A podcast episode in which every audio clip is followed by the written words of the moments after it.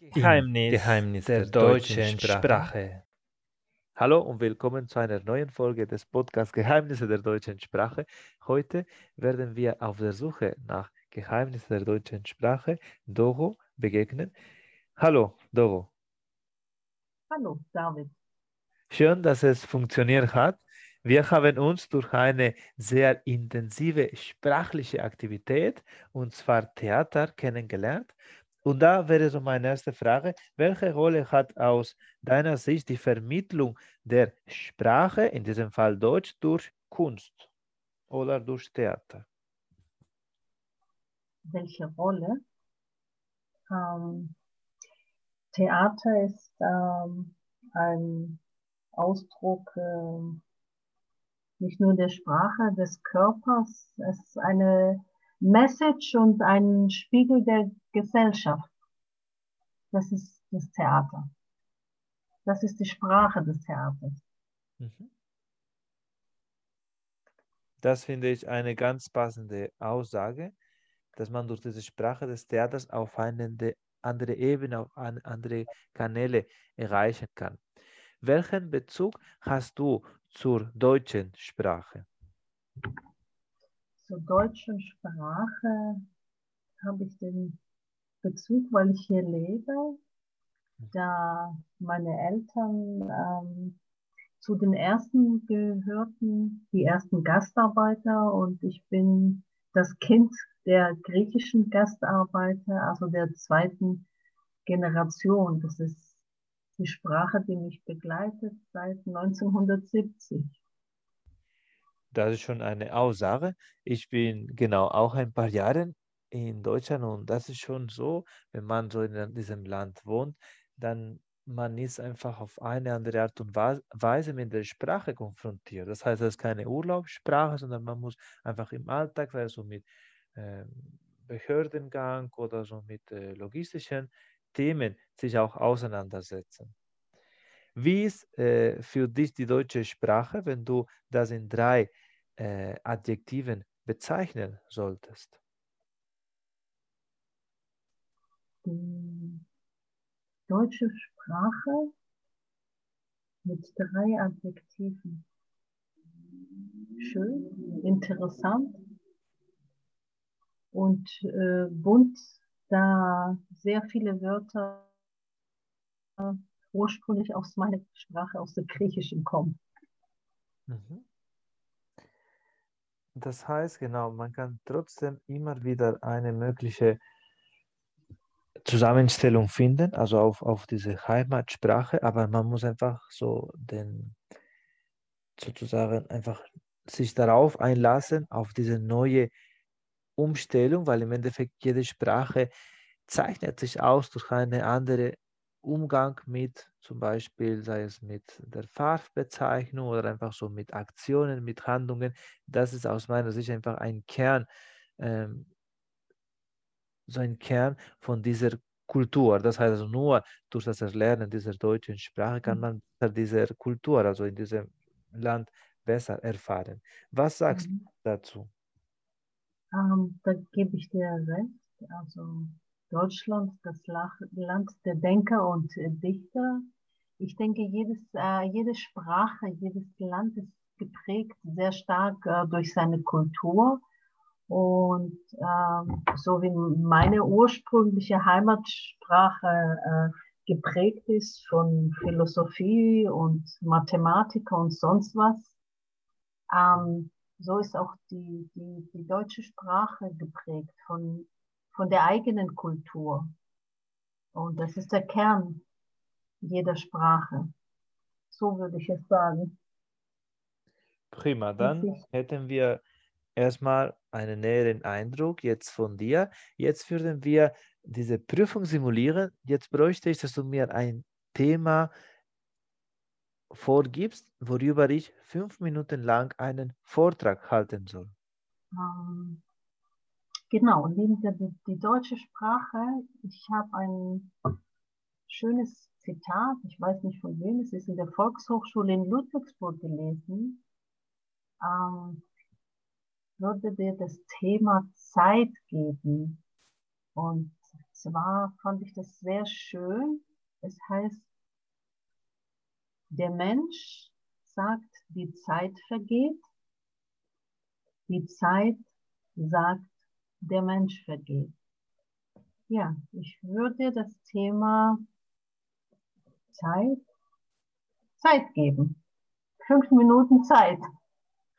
Das ist eine sehr anspruchsvolle Aufgabe. Ich werde es mir kurz überlegen und gleich geht's los. In den nächsten fünf Minuten will ich mich mit dem Thema Zeit durch ein Zitat näher auseinandersetzen. Ich will die Thematik näher beleuchten, indem ich über die Konzepte von Zeitmanagement und die verschiedene, den verschiedenen Umgang mit der Zeit in Deutschland und in meinem Heimatland Spanien näher berichten werde. Und dazu werde ich noch meine Stellungnahme geben, was von ich persönlich von diesem Zitat halte.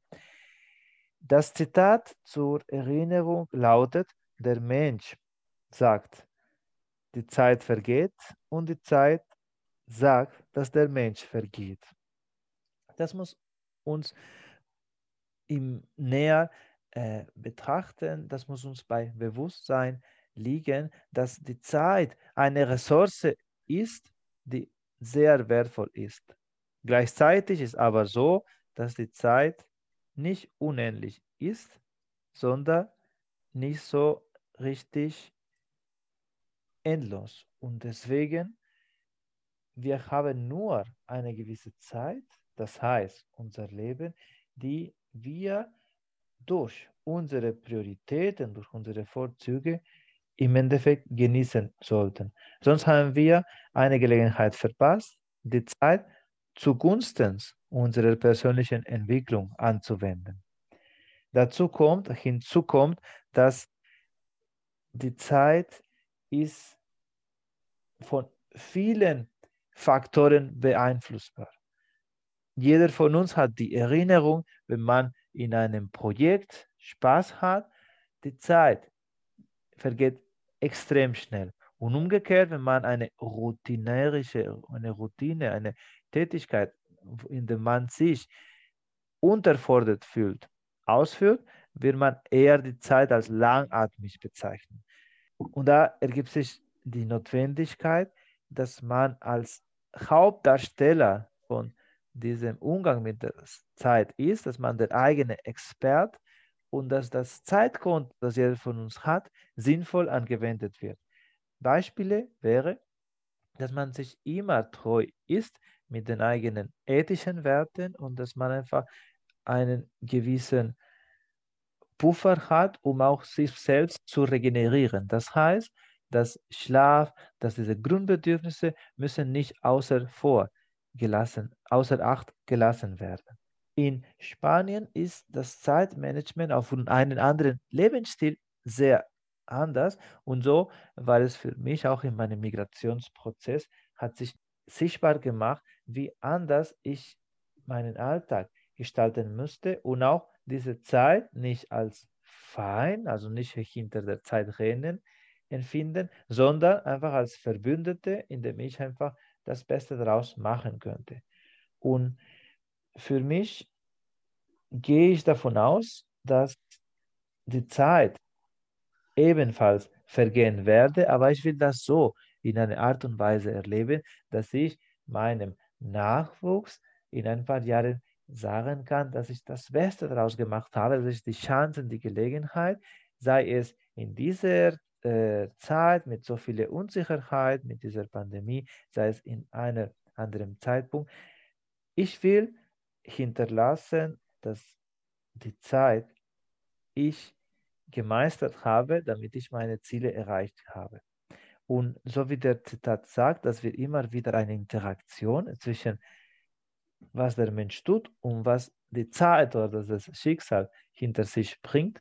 Aber man muss einfach ein Gleichgewicht finden, damit für alle Beteiligten, das heißt die Umwelt und unser Ich, besser darauf sind.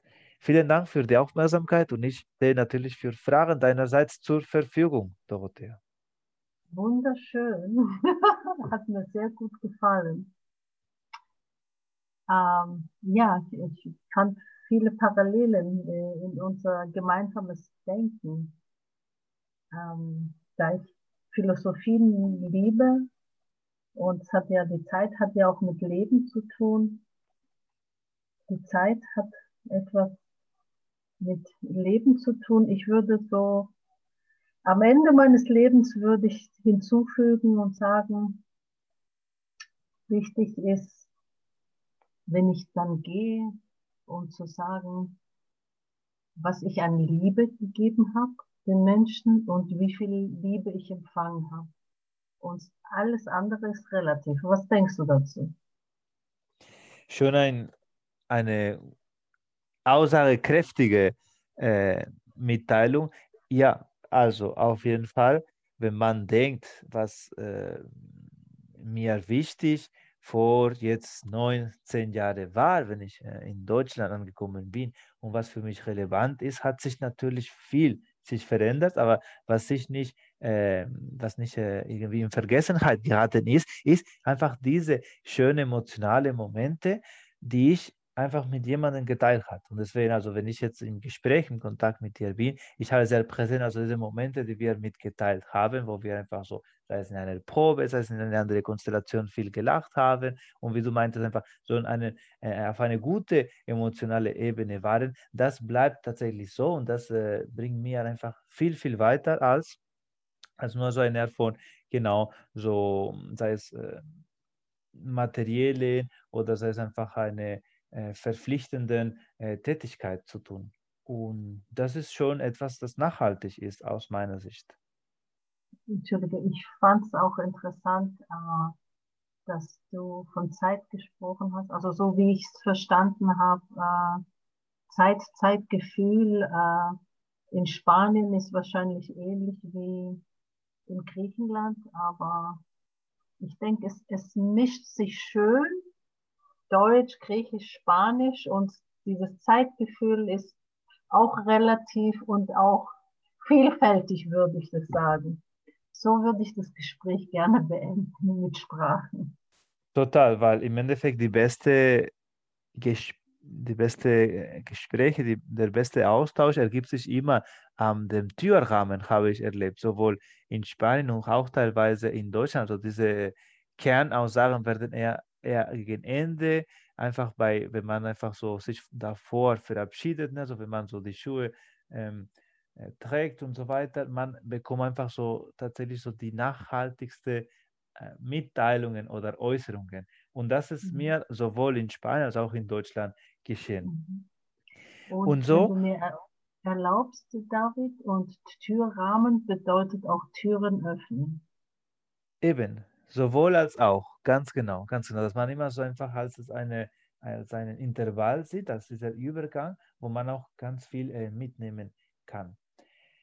Aber wir wollten uns noch mit einer Diskussion kurz beschäftigen und deswegen, ich bräuchte von dir noch ein zweites Thema, worüber uns zum Beispiel dafür, dagegen auseinandersetzen sollen. Das heißt, ja, da es um eine Übung geht, muss nicht meine eigene oder deine eigene Meinung vertreten werden. Es geht nur darum, damit wir uns Argumente austauschen. Welches Thema hättest du? Oder nehmen wir einfach die Liebe? Können wir über die Liebe sprechen? Okay, Liebe ist auch relativ, ne? Mhm. genau. Hast du ein Statement äh, dazu? Wahre Liebe gibt es nur zwischen Mutter und Kind.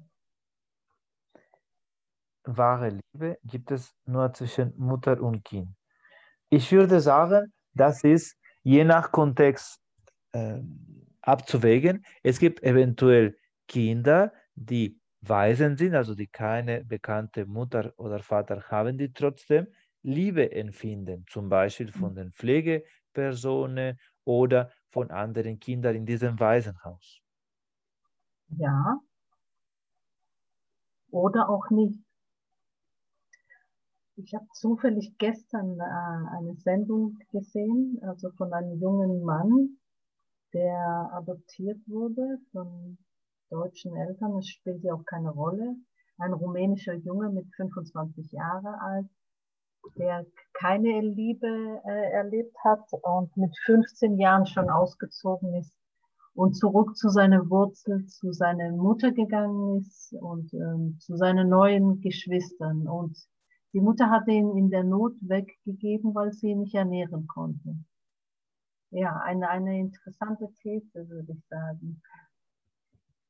Das ist schon äh, eine, ein Sparat. Äh, wo kann man diese Liebe empfinden? Man sagt auch, dass eventuell adoptierte Kinder können nicht die gleiche Liebe empfinden, weil sie wurden nicht äh, in dieser Säuglingszeit von der Mutter ernährt. Praktisch ist jetzt keine so Bindung genau während der Schwangerschaft war.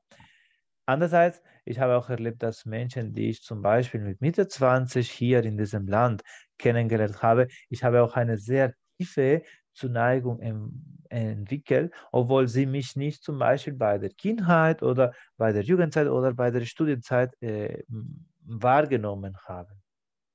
Mhm. Das wäre natürlich, äh, bleibt noch äh, zu diskutieren, was ist genau wahre Liebe, also worunter ist wahre Liebe zu verstehen. Mir fällt jetzt spontan äh, auch was ein, weil wir sagen wahre Liebe zwischen Mutter und äh, Kind. Ähm, also auch durch meine Vorfahren, ähm, also ich spreche jetzt vor über 100 Jahren, die vom Schwarzmeer verjagt worden sind und viele Menschen auch umgekommen sind. Mhm. Und mir fällt jetzt spontan auch eine Geschichte ein, die, die Mutter ist gestorben und ihre Schwester hat das Kind großgezogen, wie ihr eigenes Kind. Ähm, man findet auch die andere Seite, die, die, die Bindung, so wie du auch gesagt hast. Äh, äh, Liebe und Zuneigung kann auch ganz anders entstehen. Und das heißt ja auch. Ähm, ich würde es auch bezeichnen, es äh, ist eventuell wenig wahrscheinlich, wie dieses äh, bedingungslose Liebe, die wir kennen, also von Mutter und, und Kind. Trotzdem äh, ist es uns äh, übrig, also es äh, uns überlassen, was ist genau äh, also worauf wir uns einlassen können, wir uns einfach eine Bindung mit jemandem anfangen. Und deswegen, das würde ich nicht komplett ausschließen, aber ich würde schlussfolgern, dass das eher schwierig ist zu erzielen. Wäre das ein Kompromiss für dich, Dorothea? Natürlich, beides. nicht Kompromiss, sowohl als auch. Das ist Leben. Genau. Im Endeffekt kommen wir auf, auf alle unsere Diskussionen zurück. Auf jeden Fall, ich habe dieses Gespräch geliebt und du wärst ein, eine Gesprächspartnerin, die ich gerne in meiner zukünftigen Prüfung hätte. Ich hoffe, ich habe diese Prüfung bestanden. Ich werde auf jeden Fall berichten in diesem Podcast, wie es weitergeht. Natürlich wünsche ich dir weiterhin viel äh, Erfolg. Ich finde, das äh, machst du sehr gut, hat mir sehr gut gefallen und die Themen. Und vor allem muss ich loben, in der kurzen Zeit, in fünf Minuten, hätte ich, in der fünf Minuten Zeit hätte ich keine Themen gefunden um das Thema Zeit, muss ich gestehen. Großes Lob an dich, David. Also wir haben viel über die Zeit gesprochen, wir haben eine sehr gute Zeit zusammen und wenn ihr im Juni noch weitere schöne Momente erleben möchtet, Doro ist in einer Ensemble, das heißt eine Theatergruppe, die zur Theaterrampe gehört. Einfach Volkstheater, Theaterrampe Stuttgart Google und ihr werdet auf diese Seite stoßen. Ich würde euch einladen, weitere Aufführungen von dieser Gruppe euch anzuschauen. In diesem Zusammenhang vielen lieben Dank und bis zur nächsten Folge. Ich bedanke mich auch, David, und alles Gute. Weitere Folge findet ihr in redcircle.com Geheimnisse der deutschen Sprache.